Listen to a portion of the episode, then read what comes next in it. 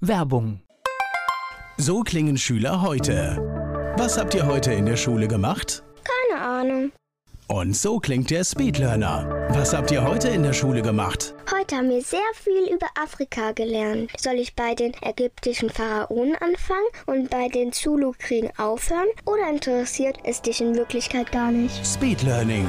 Für bessere Noten. Wie wir vom Hoffnungslerner zum Speedlearner werden. Jetzt überall im Buchhandel. Speedlearning. Der nachfolgende Podcast wird Ihnen präsentiert von den Erklärprofis. Erklärprofis.de. Die Erklärvideoagentur wünscht gute Unterhaltung. Antenne Mainz. Mein heutiger Gast ist männlich. Name? Andreas Kümmert. Hallo. Alter. 35. Dein Beruf. Wie würdest du dich bezeichnen? Mein Beruf freiberuflicher Musiker. Ich frage auch immer gerne bei den Hobbys und habe dann immer bei künstlerischen Berufen dann oft eine identische Antwort darauf. Okay. Ja, ich lese sehr viel, ich höre Musik, sammle Vinyl und verbringe sehr viel Zeit mit meiner Dame und habe seit circa zwei Wochen einen kleinen Hund, der nun auch zu meinem Hobby geworden ist. Wo bist du geboren? Lohr am Main. Hast du sowas wie ein Lebensmotto?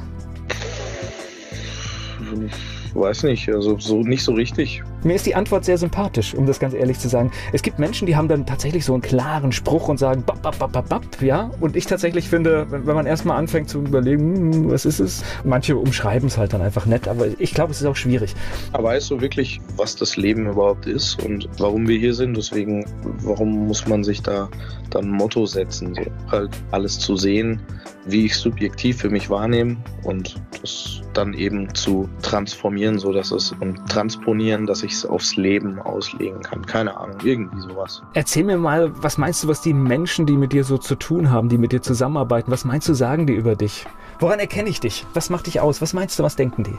Oft schwieriger Zeitgenosse, denken die wahrscheinlich. Ja, Charakterkopf würde ich auch sagen und lebt für seinen Job so. Wobei ich das jetzt äh, persönlich gar nicht, ich finde schwierige Zeitgenossen, ich finde das gar nicht so, ich finde es sogar tatsächlich positiv, weil das sind ja eigentlich die Dinge, die uns herausfordern. Ne? Das heißt, immer wenn alles einfach und glatt ist, dann hat es ja wenig Reiz auch. Ja, natürlich. Reibung erzeugt ja auch Wärme. okay. Ich spreche mit dem Sänger Andreas Kümmert. Der Musiker Andreas Kümmert ist hier zu Gast bei Antenne Mainz. Erzähl mir was über deine Kindheit. War das kleinstädtisch oder wie muss ich mir das vorstellen? Ja, das war schon kleinstädtisch. Ich wohne ja in Gemünden am Main. Das ist eine kleine Stadt in Unterfranken, Nähe Lohr am Main. Und ja, was ist da so passiert? Ich habe meine Kindheit damit verbracht, viel mit anderen Kindern zu spielen draußen in der frischen Luft. Ich habe sehr früh Zugang gehabt zur Musik. Mein Vater hat eine große Plattensammlung gehabt und war selbst auch semi-professioneller Musiker. Und dadurch habe ich auch ganz früh angefangen, eben Instrumente zu lernen, so mit neun Jahren. Und habe da auch mein ganzes Herzblut und meine Leidenschaft reingesteckt. Was hat denn der Papa für Platten gehabt?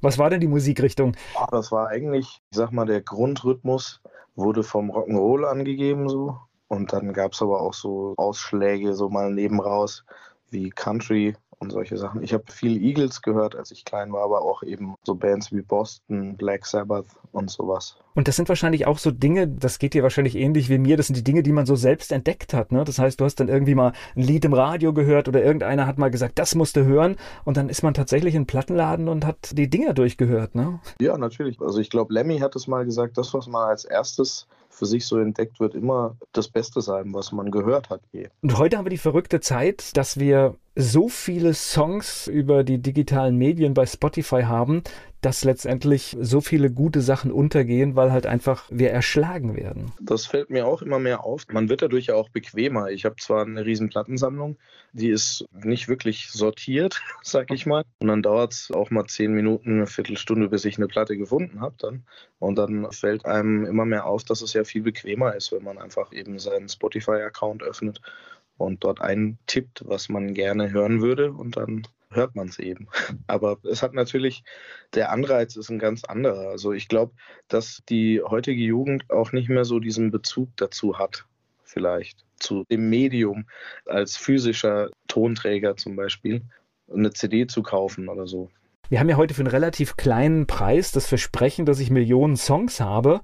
Tatsächlich ist es aber doch so, das rede ich auch hier schon wie alte Leute, was war das denn für ein toller Moment, wenn du für deine 20 Mark damals, so war es halt leider bei mir, diese Platte gekauft hast und sie war deine und du hast dich gefreut, sie das erste Mal auszupacken und zu hören. Und heute ist halt irgendwie, es kommt was Neues und dann, na, hör mal rein, ne? Genau, ja das ist sowohl Fluch als auch Segen, ne? weil wenn man jetzt zum Beispiel in den sozialen Medien liest, so XY hat ein neues Album veröffentlicht, kann man natürlich sofort darauf zugreifen, aber dadurch entfleucht oder verfällt auch die Vorfreude, in den Laden zu gehen und zu warten, bis das Ding dann erscheint und bis man es dann gekauft hat und nach Hause und anhören.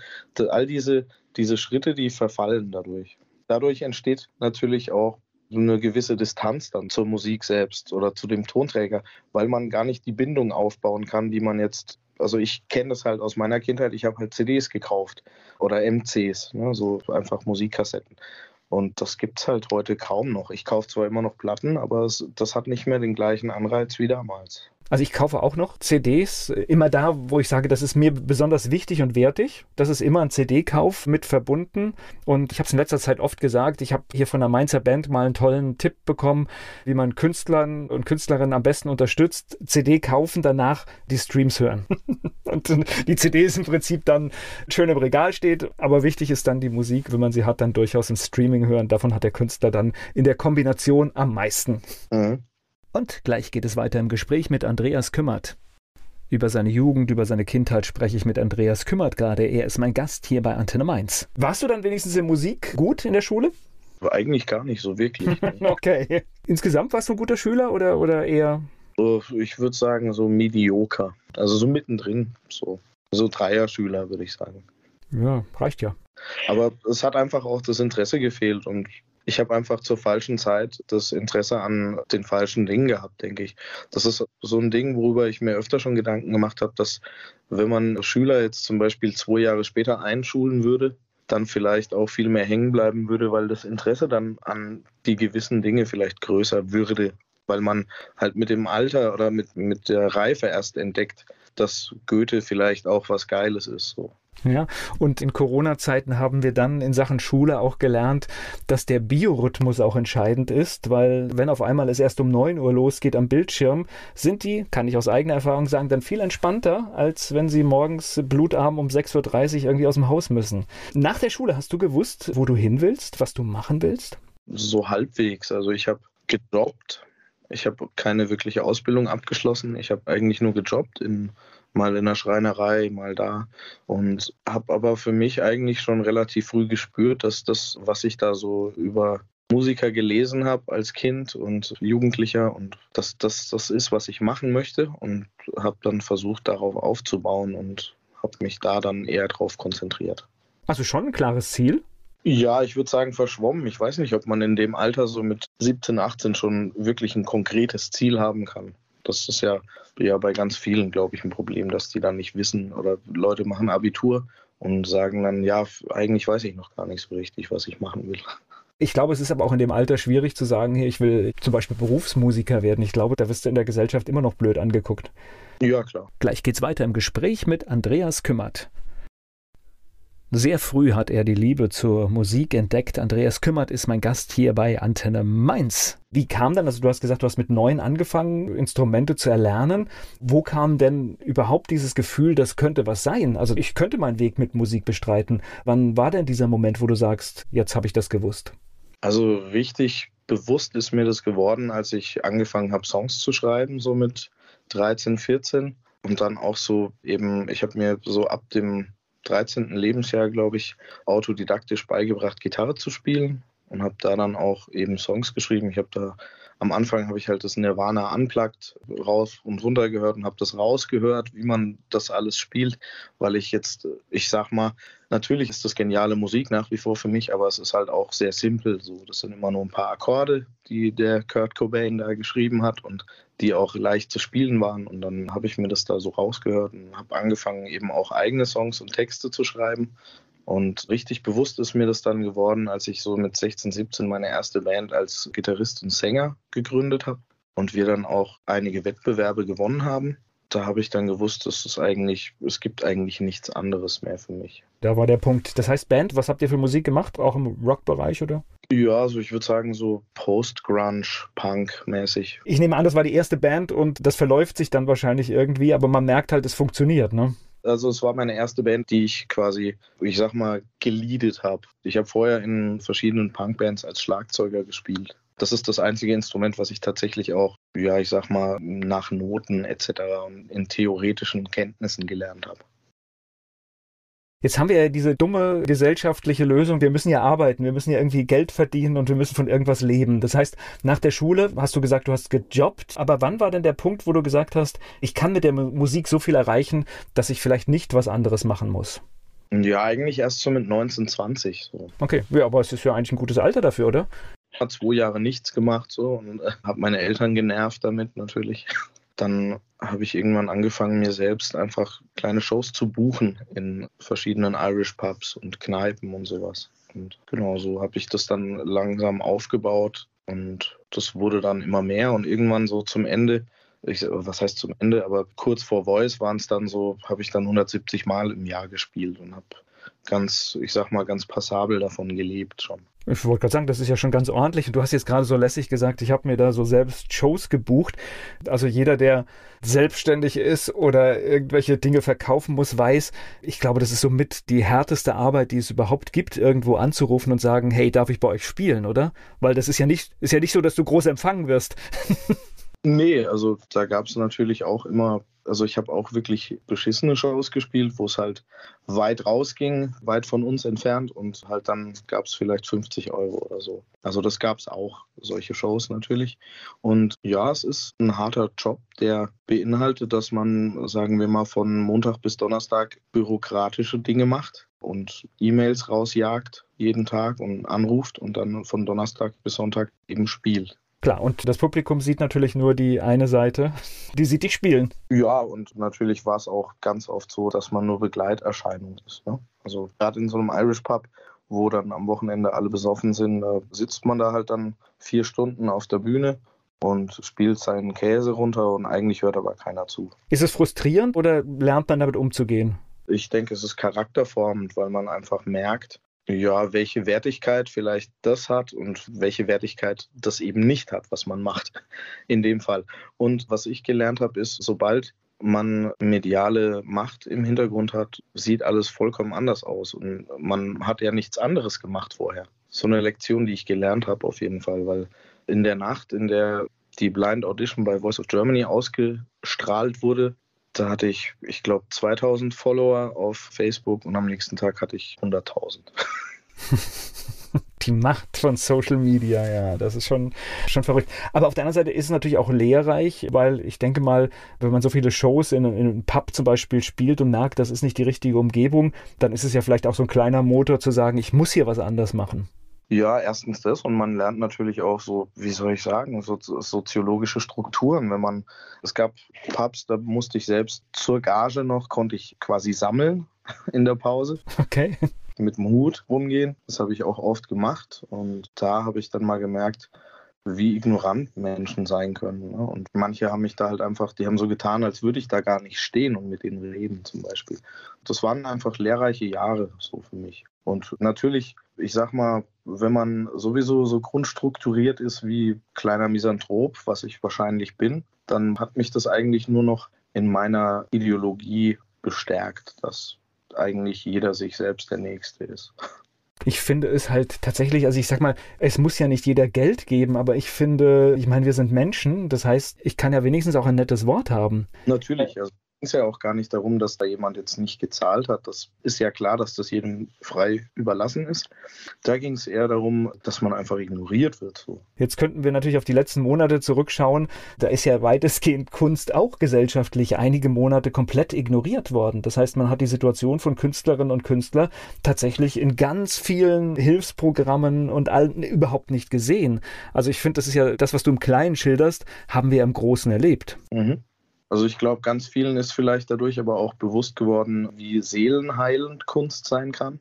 Und ich sag mal, die Leute, die das ignorieren oder auch dadurch, dass das von der Obrigkeit so mehr oder weniger ignoriert wurde, ich weiß nicht, da kann ich keine Meinung zu haben, weil die dann wahrscheinlich eher negativ wäre und dann müsste man wieder aufpassen in der heutigen Zeit, was man sagt. Und das ist ganz, ganz schwierig. Ich habe da einiges in den letzten zwei Jahren erlebt, wie leicht man da diffamiert wird. Ja, da hat sich einiges getan. Es ist, es ist tatsächlich vieles härter geworden. Gleich geht's weiter im Gespräch mit Andreas Kümmert. Gleich geht's weiter im Gespräch mit Andreas Kümmert. Ich spreche mit Andreas Kümmert, Musiker hier bei Antenne Mainz. Lass uns noch mal über The Voice reden. Das heißt, das war schon so für dich ein kleiner Meilenstein? Mhm. Ja, also ich hätte es nicht erwartet, sag ich mal, weil dadurch, dass ich ja jahrelang so rumgetümpelt bin, wie gesagt, trotzdem passabel davon gelebt habe, aber die Resonanz der Leute, die mir zugehört haben, mehr oder weniger mal von gut bis schlecht quasi durchgehend alles dabei war und oftmals eben meine Musik nur Begleiterscheinung war, habe ich natürlich auch nicht damit gerechnet, dass das so eine Auswirkung hat, wenn ich an so einer Show teilnehme. Und da wurde ich dann eben eines Besseren belehrt. Ja, du warst auch noch relativ früh bei dem Format dabei. Es nutzt sich natürlich auch über die Jahre dann immer so ein bisschen, bisschen ab. Ich habe es gar nicht verfolgt. Erzähl mal. Das heißt, du hast deinen Auftritt gehabt und was ist passiert? Das war 2013 und ich bin da hingefahren zu den Blind Auditions. Vorher muss man da noch durch ein, zwei Forecastings, ob man überhaupt mehr oder minder geeignet dafür ist. Dann habe ich da die ganze Nacht nicht geschlafen vor Aufregung, ganz viel Red Bull getrunken und hatte meinen Auftritt und dann ich wäre froh gewesen, wenn sich einer umgedreht hätte. So, das war auch so das, was wir eigentlich uns erhofft haben. So, ich habe zu dem Zeitpunkt mit einem Management und einer kleinen Plattenfirma zusammengearbeitet. Und dann ist Folgendes passiert, dass ich gesungen habe und meine Augen zugemacht habe. Und als ich die dann so gegen Ende mehr oder weniger wieder aufgemacht habe, waren alle vier Stühle in meine Richtung gedreht. und alle hatten sich tatsächlich umgedreht. Erstmal Ziel erreicht, ne? Was für eine Wahl hattest du damals? Also es gab die Wahl, den Samu Haber von finnische Rockband war das. Dann Nena, Max Herre von Freundeskreis früher und ach, wer war denn noch dabei? Und Bosshaus, genau. Ich habe mich dann tatsächlich für Max Herre entschieden, den jungen Mann, der aus, eigentlich aus dem Hip-Hop kommt, weil ich früher seine Musik gemocht habe und einfach das Gefühl hatte, dass er versteht, was ich mache. Und dann, ja, so hat sich das dann zugetragen und dann ging es natürlich weiter. Da gibt es ja dann ganz viele verschiedene Etappen, ja, die, bis man dann letzten Endes da im Finale vielleicht mal landet. Und unser Plan war eigentlich, einmal weiterzukommen und dann rauszufliegen und darauf aufzubauen. So. Also das war so die Idee, die wir uns so zusammengesponnen haben, falls sich überhaupt einer umdreht. Ist das dann der Moment, wo du sie alle siehst? Ist das eine Bauchentscheidung? Du hast vorher überlegt, okay. Ich hatte schon den Plan, dann auf jeden Fall zu Herre zu gehen. Okay, also keine Überraschung, du warst vorbereitet. Genau. Für den Fall, dass er sich umdreht. Ich hoffe, dass wenn sich einer umdreht, hoffentlich ist er es. Was passiert da im Hintergrund? Ist das dann etwas, was einem weiterbringt, dieses Coaching? Man muss dazu sagen, diese Coaches, die da in der Show auftreten, die sind zwar ab und zu mal da, aber die haben jeweils noch so eine Art Side-Coach. Also die arbeiten da in einem Team und dann ist meistens der Side-Coach da, der mit einem arbeitet. Und dann wird halt die Songauswahl für die nächste Show getroffen. Man berät sich und dann hat man noch so ein paar Vocal-Coachings bei netten Damen, die da arbeiten. Und ja, also so viel im Hintergrund passiert da eigentlich dann gar nicht. Man darf es auch nicht vergessen, es ist ein Showformat. Die Musik ist, ist, ist leider Beiwerk. Das muss man halt auch immer wieder, glaube ich, ganz ehrlich zur Einschätzung dazu sagen. Es geht letztendlich um die TV-Quote, die nachher dabei rumkommt. Also ich denke, es geht natürlich auch um die jeweiligen Coaches, die da teilnehmen, weil jeder von denen hat, glaube ich, zu dem Zeitpunkt ein Release. Ja, und man tritt ja dann auch bei einer Nummer mit dem Coach gemeinsam auf.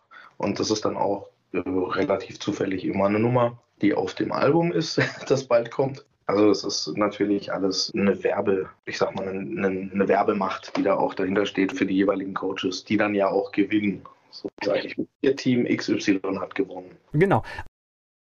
Aber dich hat es natürlich auch in die Öffentlichkeit gebracht, ne? Nee, das ist ja auch in keinster Weise negativ gemeint ist. Also mir wurde aber halt nur einfach klar, als ich da dabei war, dass in dieser Maschinerie, dass es dann natürlich nicht in erster Linie um die Leute geht, die da teilnehmen, sondern natürlich auch hauptsächlich um Quote, wie du schon gesagt hast, und darum, dass jeder halt in dem Moment ein Produkt bewirbt, der da in den Coachingstühlen sitzt. Und gleich geht es weiter im Gespräch mit Andreas Kümmert. Ich spreche mit Andreas Kümmert, Musiker, Sänger hier bei Antenne Mainz. Was bedeutet das, wenn diese Öffentlichkeit auf einmal zunimmt, wenn man nicht derjenige ist, den keiner kennt, sondern wenn man anfängt, bekannt zu werden? Was verändert sich da im Leben?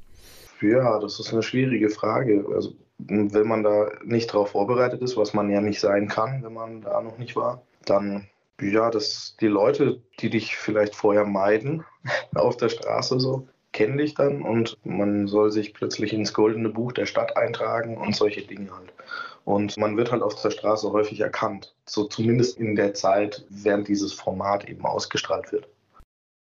Was kam denn nach The Voice für dich? Nach The Voice kam dadurch, dass ich das gewonnen habe, ein großer Deal bei Universal. Und die haben mich dann auch fünf Jahre behalten. So, das finde ich sehr gut, weil oft wird man dann ja wahrscheinlich wieder abgestoßen. Weiß ich nicht, wie das da läuft. Ich hatte da ein gutes Team um mich herum, die relativ gut verstanden haben, was ich will und worauf es mir ankommt, dass ich auch selbst eben schreiben möchte. Und dann durfte ich da mit sehr vielen großen Leuten zusammenarbeiten. Unter anderem ein Album wurde produziert von Christian Neander, der ist der Gitarrist von Selig. Den habe ich als Jugendlicher auch sehr, sehr bewundert. Ja, was kam dann? Also große Tourneen, ganz viele große Shows. Und dann muss man eigentlich schon überlegen, was der nächste Schritt ist. Hast du das denn überlegt, was der nächste Schritt ist? Ja, wie man halt eben präsent bleibt, muss man dann tatsächlich schon überlegen.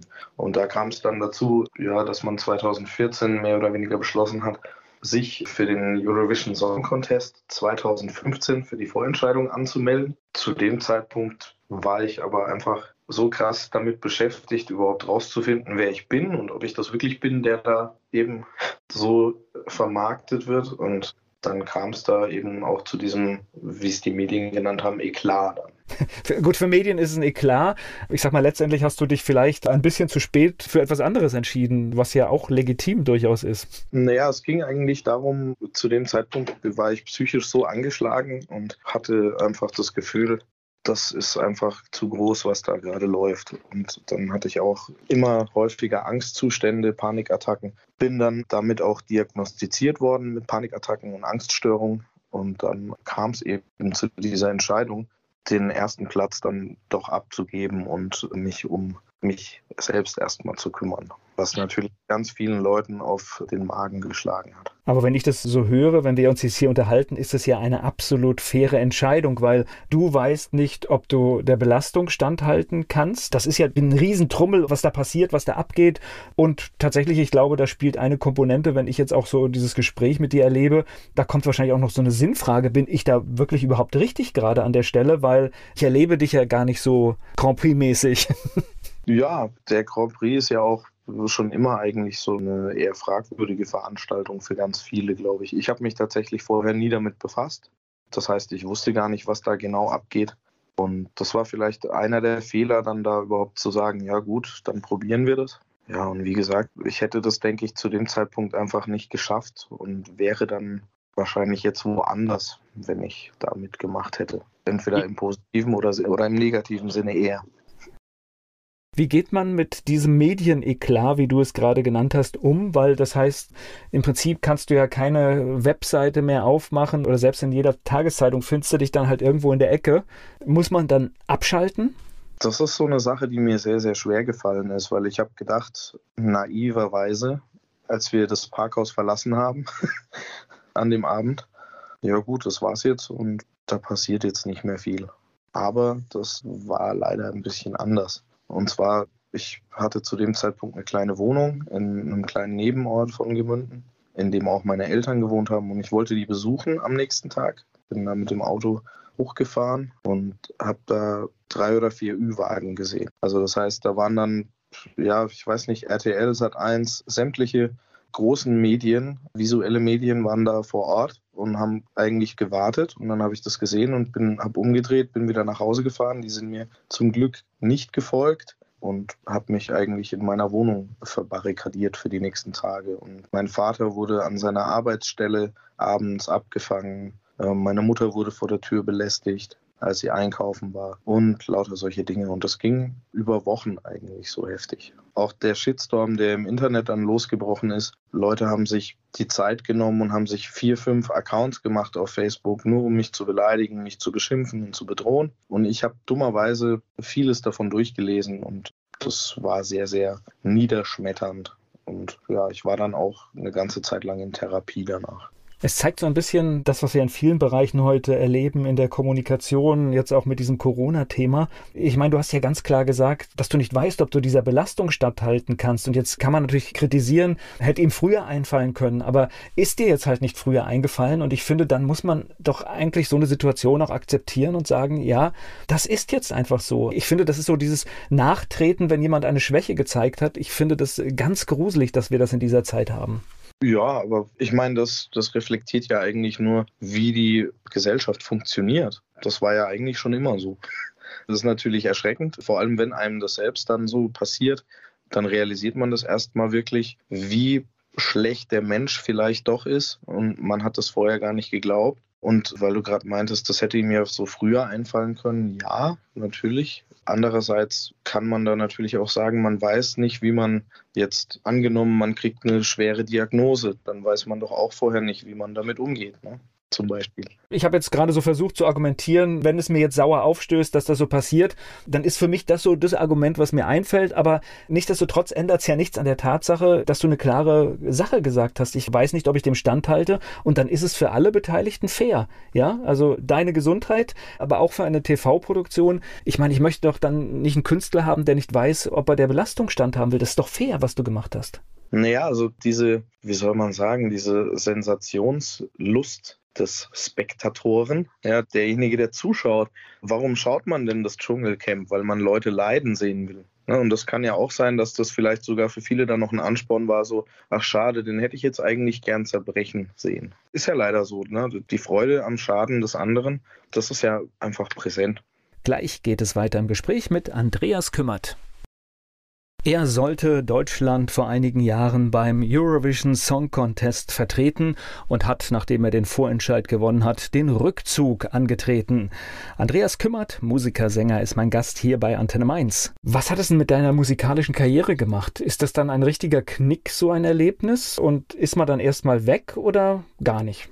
Nö, gar nicht eigentlich. Also ich würde sogar sagen, dass die Entscheidung, die ich jetzt aus gesundheitlichen Gründen damals getroffen habe, für mich karrieretechnisch wahrscheinlich sogar besser war, weil sowas eben noch nie da war. Ich glaube, es hat in der ganzen Geschichte dieses äh, Eurovision Song Contest noch nie jemand einen Rücktritt angesagt und hat gesagt, ich kann nicht, ich gebe meine Erstplatzierung an die Zweitplatzierte ab oder so. Na, das Verrückte ist ja tatsächlich, dass man dich ja kennt vom Namen, obwohl du gar nicht aufgetreten bist. Viele treten auf, landen dann auf den letzten Platz und weg. Ja, das hat mir natürlich auch leid getan im Nachhinein für die Dame, weil die hatte ja dann null Punkte. Aber äh, was ich so mitbekommen habe, ich war neulich mal irgendwann bei meiner Mutter zu Besuch und die schaut nach wie vor immer mal Voice of Germany. Und da habe ich gesehen, ach, die Dame ist dabei, die damals angetreten ist.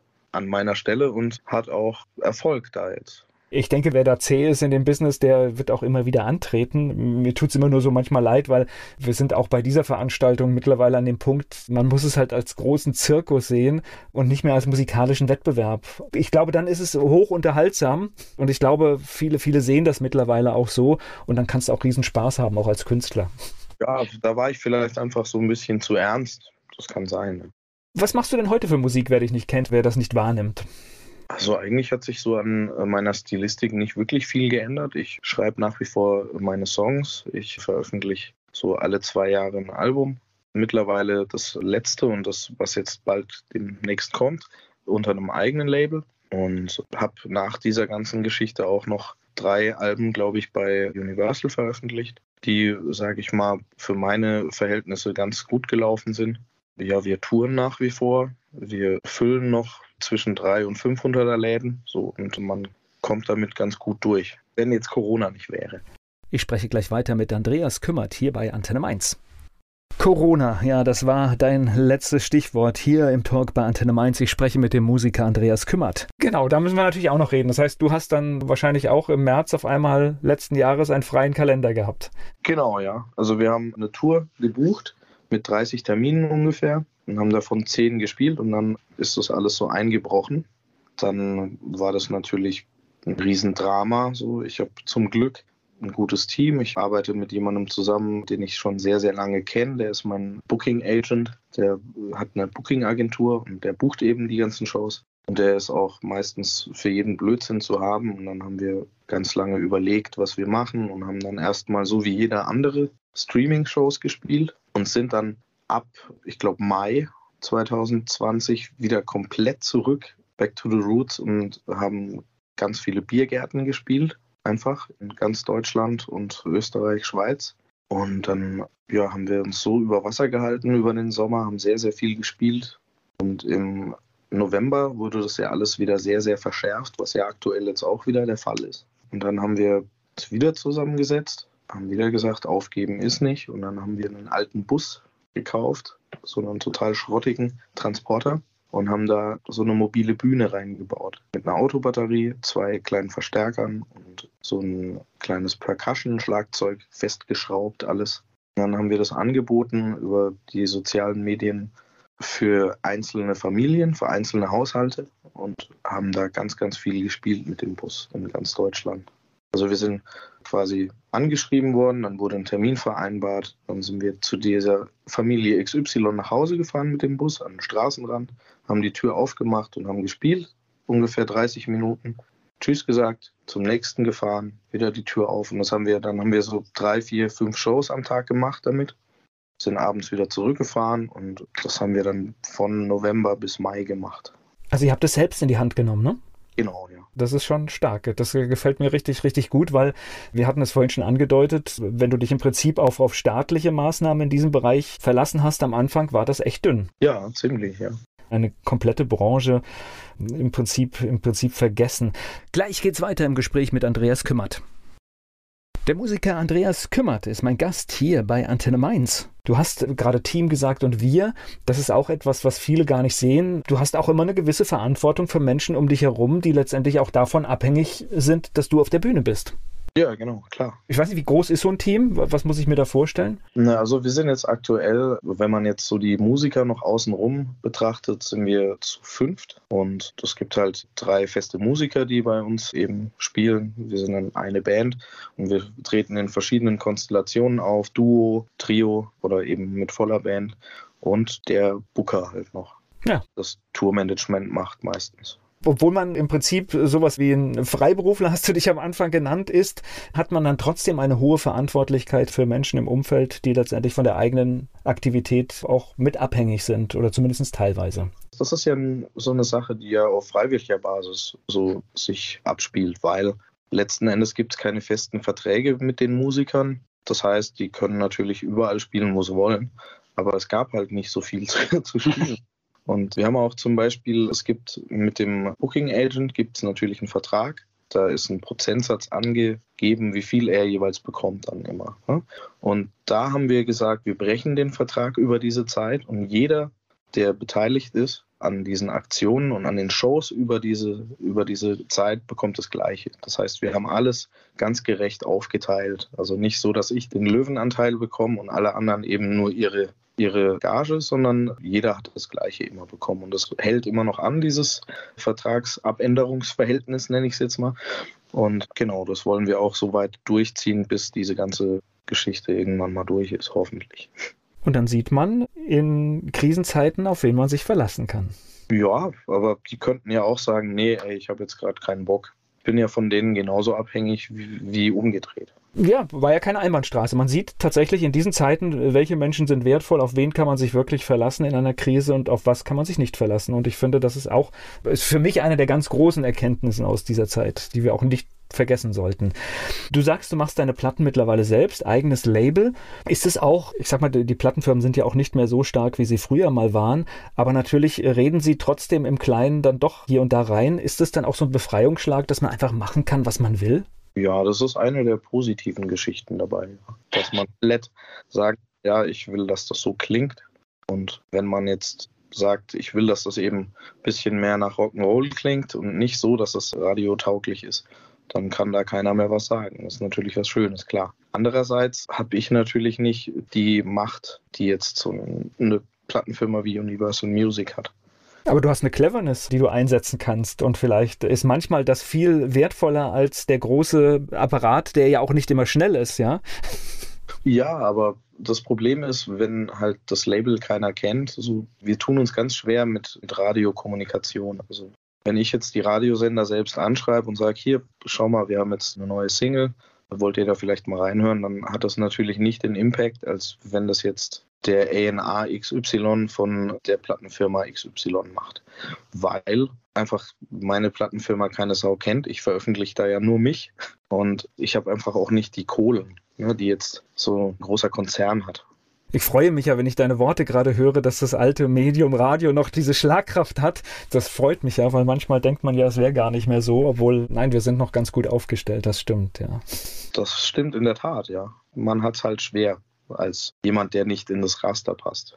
Aber nichtsdestotrotz, wenn ich unsere Gespräche so reflektiere, tatsächlich, du hast deinen Platz geschaffen und du kannst von der Musik leben und das halte ich ja einfach auch schon für ein ganz großes Privileg. Also wenn man, wenn man das, was man liebt, wirklich äh, davon leben kann. Ja, natürlich, klar. Ich bin auch sehr dankbar dafür. Aber hm, es ist natürlich wie mit allem, wenn man einmal Blut geleckt hat, dann möchte man natürlich auch noch mal ein bisschen erfolgreicher mit der Musik sein. Aber diese Aussage beißt sich wahrscheinlich für den einen oder anderen mit meiner Entscheidung 2015 aber sollte gar nicht so sein, weil einfach ganz viel Zeit vergangen ist und man entwickelt sich ja weiter. Und man ist besser, ich sag mal, ausgerüstet mit Werkzeugen, wenn man zum Beispiel mediale Präsenz jetzt dann haben würde. Also das heißt, wir arbeiten schon auch darauf hin, dass es ein bisschen größer wieder wird, aber die Skepsis ist natürlich groß, weil äh, durch diese Entscheidung 2015 sind ganz viele Türen zugegangen, ne, was so mediale Zweige angeht und die werden sich vielleicht auch nicht mehr so schnell öffnen. Was meinst du zugegangen? Das heißt, haben dann irgendwelche bei einer großen Produktion Angst, äh, dass du wieder absagst? Genau. Okay. Ja, das ist so das Hauptding gewesen. Ich meine, jeder, der das heute gehört hat, der hat ja eigentlich das Gegenteil gehört, weil jemand, der sich in Corona-Zeiten in den Bus setzt und jeden Tag ein paar kleine Shows spielt, also ich meine, zuverlässiger geht's doch gar nicht mehr. Ja, natürlich, aber ich kann mir schon vorstellen, wenn man jetzt äh, so ein großer Produktionsleiter ist, welche Verantwortung man da trägt, dass man da natürlich immer mit Skepsis behaftet ist. So wenn man hört so, ja, ach, der hat damals da der hat es dann nicht angetreten, seinen Sieg. Und dann besteht ja wahrscheinlich auch die Gefahr, dass er hierher nicht kommt oder so. Das ist natürlich in den Köpfen dann irgendwie drin. Und es ist schade, aber so ist es halt. Ich finde es insbesondere schade, weil es gibt ja auch in anderen Ländern, da spielt immer diese zweite Chance so eine große Rolle. Und das Ding an der Sache ist, nur weil einmal etwas schiefgegangen ist, haben wir ja im medialen Diskurs auch. Da sagt einmal jetzt jemand was Falsches und dann geht eine ganze Meute über ihn her und macht ihn fertig.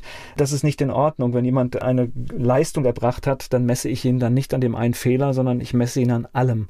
Ja, ich sehe das gerade so ein bisschen. Ich kriege immer mehr mit, wie der Didi Hallerforten gerade so durch die Medien gejagt wird, weil er sich, ich weiß gar nicht, worum es konkret ging, ich glaube, um dieses Gendern, was gerade so ganz groß im Diskurs ist, dass große Literatur irgendwie so umgeschrieben werden soll, dass das auch nicht nur männlich und weiblich gegendert wird, sondern auch irgendwie divers und so. Und da hat er natürlich eben irgendwann mal gesagt, dass das totaler Käse ist und wenn das seine Meinung ist, dann ist es halt seine Meinung. Und dafür wird er aber jetzt gerade so ziemlich, das Rolling Stone hetzt da ganz gut, glaube ich, gerade, das Deutsche. Wir haben die Situation, es wird jetzt immer gesagt, wenn man eine Meinung vorbringt, dann muss man mit der Gegenmeinung und dem Druck, dem muss man auch standhalten. Also mein Gefühl ist, wir haben keinen ordentlichen Diskurs mehr, weil damit ich eine Meinung einschätzen kann, muss ich erstmal in Ruhe ihr zuhören. Und manchmal, so geht es mir zumindest, muss ich auch erstmal nachgucken, was hat jemand gesagt und auf welchen Fakten und auf welcher Basis fußt das. Und ich stelle dann ganz oft fest, wenn man sich diese Zeit nimmt, dass man viele Dinge äh, dann doch erstaunt ist. Da mag nicht alles richtig sein, aber was hier schnell in Fake News ist, es ist, ich habe da große Probleme. Es ist nicht so einfach, wie vieles gerade so scheint. Das sehe ich auch so, ja. Und gleich geht es weiter im Gespräch mit Andreas Kümmert. 2013 hat er die dritte Staffel von The Voice of Germany gewonnen. Andreas Kümmert, mit ihm spreche ich hier bei Antenne Mainz. Hast du jetzt so ein bisschen Angst vor dem Corona-Winter oder bist du ganz gut aufgestellt für die nächste Zeit? Äh, also wir sind alle 2G-fähig. okay. Angst eigentlich nicht wirklich. Ich habe eher Angst davor, wie sich das eben gesellschaftlich alles entwickelt, um wie diese diese beiden Pole gegeneinander aufgehetzt werden. Also hier Team geimpft und Team ungeimpft und der kleinste Kritikpunkt macht dich zum Nazi und solche Sachen. Das finde ich ganz schwierig. Ich habe mir da auch so ein paar Sachen letztes Jahr zu Schulden kommen lassen, habe ein bisschen Blödsinn gelabert, so auch in der Öffentlichkeit und Ich wurde teilweise dann auf der Straße nachts hier bei uns von der Seite angemacht. Man wollte mich verkloppen und solche Dinge halt. Ja, und ich finde ganz ehrlich, äh, das darf halt in einem Land wie unserem, das sich als Demokratie bezeichnet. Ja, ich muss nicht jede Meinung akzeptieren, aber diese Toleranz, äh, die fehlt mir ganz massiv. Ja, also ich muss auch Meinungen ertragen können, die nicht meiner entsprechen. Aber solange sich jemand in dem rechtlichen Rahmen unserer Möglichkeiten bewegt, ist das in Ordnung. Der ist verdammt groß. Ja, also ich, ich muss echt viel ertragen in diesem Land. Und das heißt aber nicht, dass ich einer Meinung sein muss, aber trotzdem die Toleranz so hoch, dass ich mit allen gut leben kann. Ja, korrekt. Das ist irgendwie komplett außen vor bei den Leuten. Ja, es geht halt sehr, sehr schnell die Sicherung durch. Das ist sehr schade und ich hoffe, dass, wenn wir mal zu mehr Normalität kommen, dass nicht zu viel kaputt gegangen ist. Ja, man merkt auf jeden Fall, dass, dass es kein, kein Standhaltevermögen so bei den, bei, in der Gesellschaft gibt. Die Leute können sich gegenseitig eigentlich immer weniger riechen und Meinungen werden halt nicht akzeptiert. Man wird sofort ja, ich würde sagen, systematisch dann zerstört, vor allem wenn man in der Öffentlichkeit steht. So, ich habe dadurch ein paar Shows verloren.